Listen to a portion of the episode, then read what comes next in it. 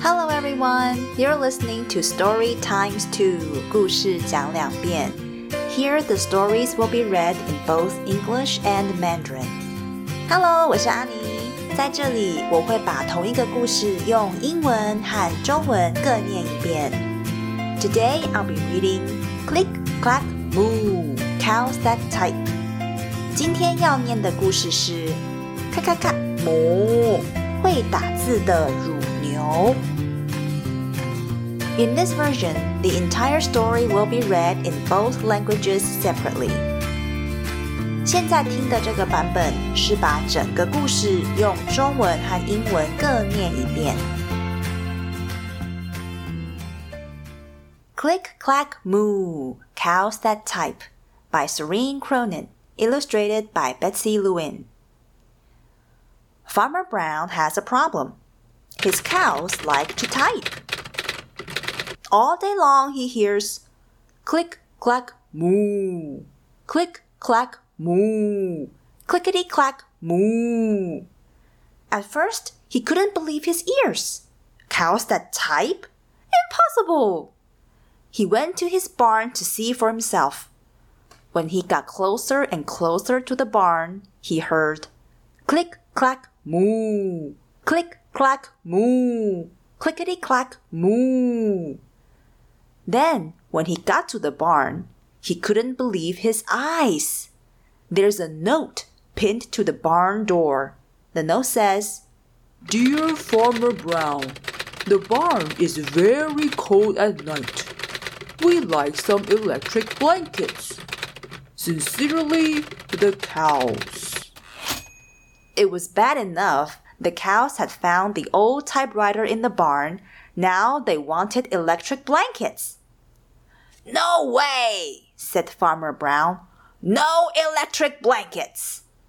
So the cows went on strike. They left a note on the barn door. It says, Sorry, we're closed.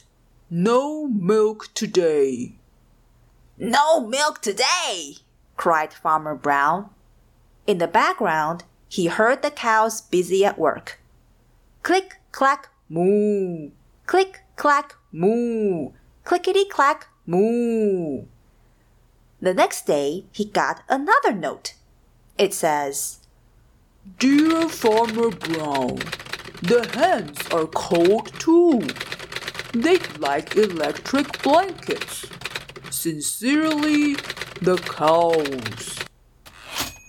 A few days passed. Nothing happened. Still no electric blankets for the cows and the hens. The cows were growing impatient with the farmer. They left a new note on the barn door. It says, Closed. No milk, no eggs. When Farmer Brown saw the note, he cried, No eggs! In the background, he heard them. Click, clack, moo. Click, clack, moo. Clickety clack, moo. Cows that type!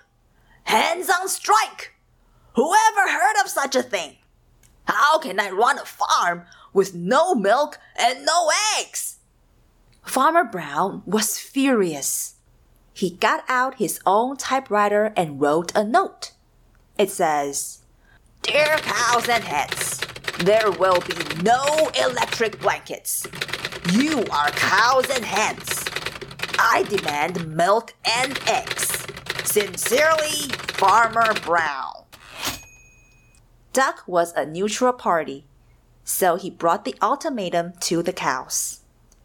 The cows held an emergency meeting.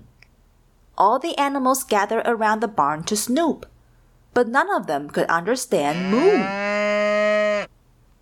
All night long, Farmer Brown waited for an answer. Duck knocked on the door early the next morning. He handed Farmer Brown a note. It says, Dear Farmer Brown, we will exchange our typewriter for electric blankets.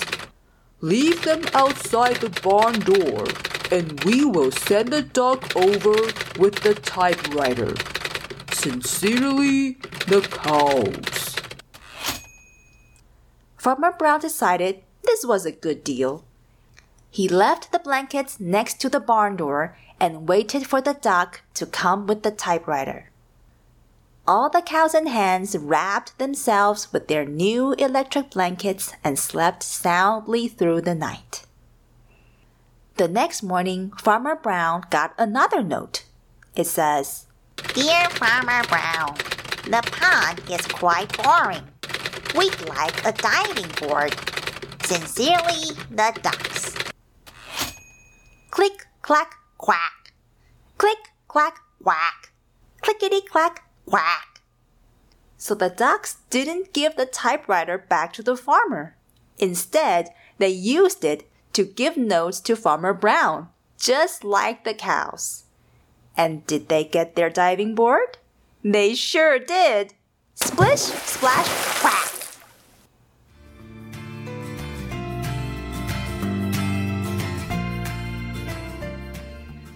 咔咔咔！哞！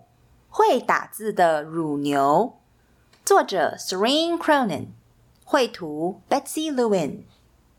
农夫布朗遇到了一个问题。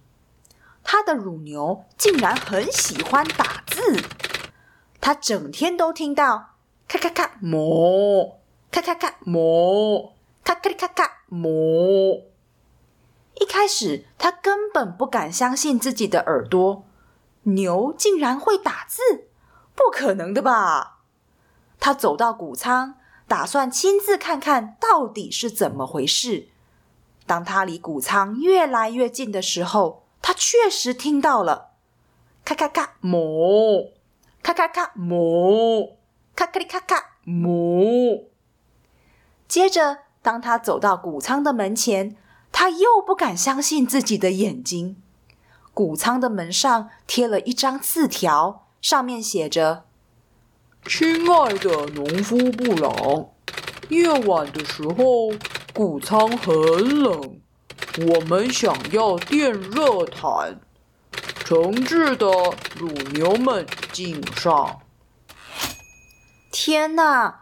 乳牛们在谷仓里找到了一台旧打字机，还不够糟糕。现在他们还想要电热毯。农夫布朗说：“想都别想，我不会给你们电热毯的。”所以乳牛们竟然就罢工了。他们在谷仓的门上留了一张字条，上面写着：“抱歉，我们不营业了，今天没有牛奶。”农夫布朗叫说。今天竟然没有牛奶！他可以隐约听到乳牛们忙碌的打字声，咔咔咔哞，咔咔咔哞，咔咔哩咔咔哞。隔天，他收到了另一张字条，上面写着：“亲爱的农夫布朗，母鸡们也很冷，它们也需要电热毯。”诚挚的乳牛们敬上。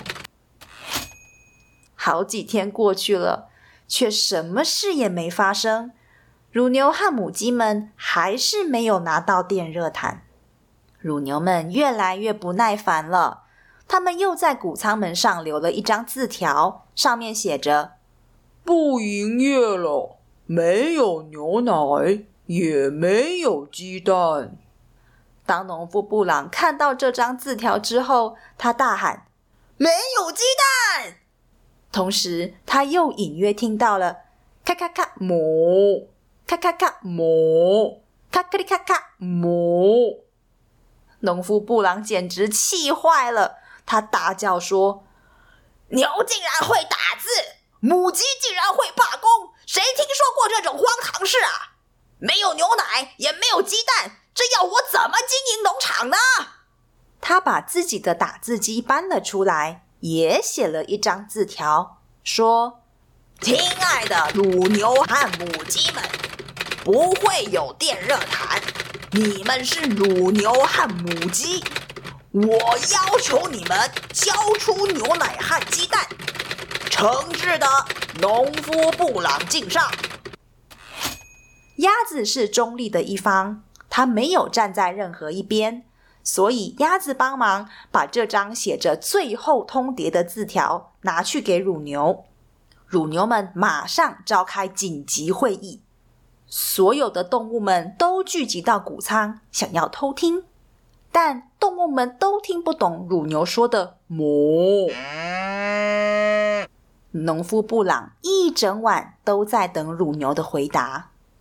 隔天一大早，鸭子敲响了农夫布朗家的门，再给他一张字条，上面写着：“亲爱的农夫布朗，我们愿意拿打字机来交换电热毯，把电热毯放在谷仓门外，我们就会让鸭子把打字机拿去还给你。”诚挚的乳牛们敬上。农夫布朗觉得这个交易不错，他就把许多电热毯放在谷仓的门旁，在等鸭子把打字机拿回来。所有的乳牛和母鸡都裹着热乎乎的新电热毯，整个晚上都睡得非常安稳。隔天早上，农夫布朗。竟然又收到了一张字条，上面写着：“亲爱的农夫布朗，池塘好无聊，我们想要一个跳水板。诚挚的鸭子敬上。”咔咔咔呱，咔咔咔呱，咔咔哩咔咔呱。原来鸭子根本没有把打字机还给农夫。反而跟乳牛一样，用打字机来写字条给农夫布朗。那他们有没有得到跳水板呢？有哎！咻啪哇！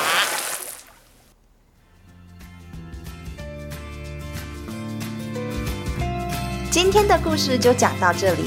如果有任何想跟阿明说的话，或是有想听的故事，请到“故事讲两遍”的脸书粉丝团留言。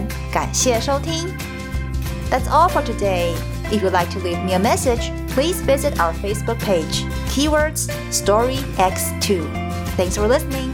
Bye.